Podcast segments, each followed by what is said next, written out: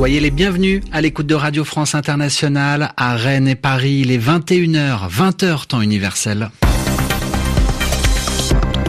Adrien Delgrange. Adrien Delgrange. Avec ce soir Sylvie Berruet pour vous présenter votre journal en français facile. Bonsoir Sylvie. Bonsoir Adrien, bonsoir à tous. Et nous parlerons football. Rennes vient de réaliser ce qu'on appelle un exploit en battant une grande équipe anglaise Arsenal 3-1 en Ligue Europa. Retour sur cette belle victoire dès le début du journal. Dans ce journal, par ailleurs, le djihadiste français Mehdi Nemouche jugé coupable de la tuerie au musée juif de Bruxelles. Un attentat aujourd'hui à Kaboul revendiqué par euh, le groupe État islamique. Par ailleurs, une série d'expulsions au Venezuela.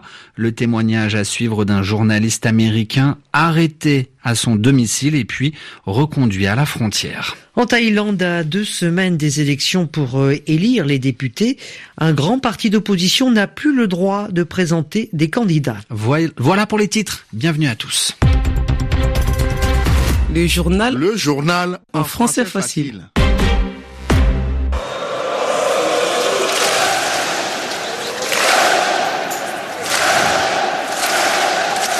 C'était il y a quelques secondes pour féliciter les joueurs rennais, ce clapping des supporters, car l'équipe de Rennes redonne ce soir des couleurs au football français après la défaite des Parisiens hier soir.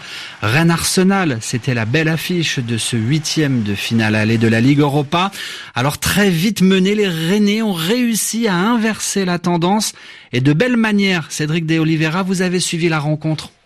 Oui, victoire euh, logique pour les Rennais, 3 buts à 1. Ça avait pourtant mal commencé pour le club français qui a encaissé un but euh, dès la quatrième minute par le Nigérian Alex Aiwobi. Rennes qui a eu besoin d'une demi-heure pour reprendre ses esprits dans le sillage d'Atem Ben Arfa qui a encore été déterminant. Il a fait énormément de différence, tout comme le Sénégalais Ismail Assar qui a provoqué l'exclusion euh, du joueur d'Arsenal Socratis en fin de première période.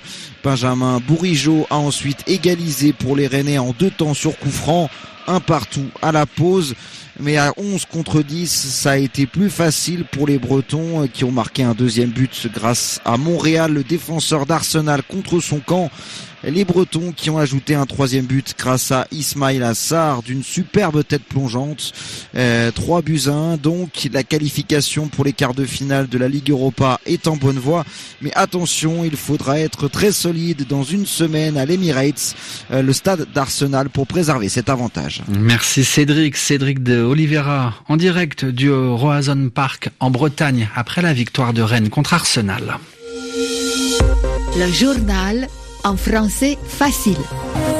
Le djihadiste français Mehdi Nemouche a été déclaré coupable des quatre assassinats à caractère terroriste commis le 24 mai 2014 au musée juif de Bruxelles. Et c'était une annonce de la présidente de la cour d'assises il y a quelques heures qui le jugeait depuis maintenant deux mois. Alors Mehdi Nemouche encourt la réclusion à perpétuité, c'est-à-dire la prison à vie. La peine exacte de la de prison doit faire encore l'objet d'une nouvelle décision la juge dont le résultat sera annoncé demain, vendredi. En Afghanistan, une attaque terroriste revendiquée par l'État islamique. À Kaboul, la capitale afghane, ce matin, lors d'un rassemblement politique en plein air, une explosion a d'abord retenti et puis des tirs d'obus de mortier ont été tirés justement donc sur la foule. Alors le bilan humain s'élève à au moins trois morts et 32 blessés. Avocats et journalistes ont manifesté aujourd'hui à Alger contre un cinquième mandat du président Bouteflika. Ils étaient environ un millier rassemblés devant le siège du Conseil constitutionnel un rassemblement à la veille d'un troisième vendredi de protestation dans tout le pays pour lequel la mobilisation s'annonce forte. Et puis pendant ce temps-là, le directeur de campagne d'Abdelaziz Bouteflika communique sur l'état de santé du président. Abdelaziz Bouteflika n'inspire aucune inquiétude et les examens qu'il subit depuis maintenant plus de dix jours en Suisse sont bientôt terminés. Fin de citation. Un journaliste américain a été expulsé du Venezuela. Il est à l'heure actuelle dans l'avion qui le ramène aux États-Unis. Le pouvoir de Nicolas Maduro reproche à Cody Whittle, son traitement de l'information au sujet de la crise vénézuélienne. Voilà cinq ans qu'il était correspondant au Venezuela pour plusieurs médias dont la chaîne ABC. Hier matin, des policiers sont venus à son domicile pour l'interpeller. Cody Whittle raconte son arrestation à Marie-Normand. Uh,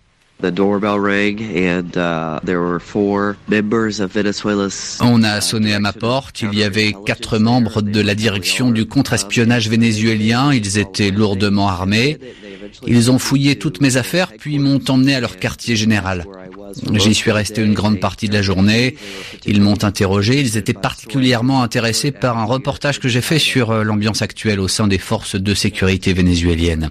On m'a ensuite emmené dans une autre pièce. De temps à autre, un responsable venait et m'appuyait sur l'épaule pour me demander le mot de passe de mon ordinateur, l'identité de telle ou telle personne qui travaille avec moi ou dont ils avaient trouvé le nom dans mon téléphone.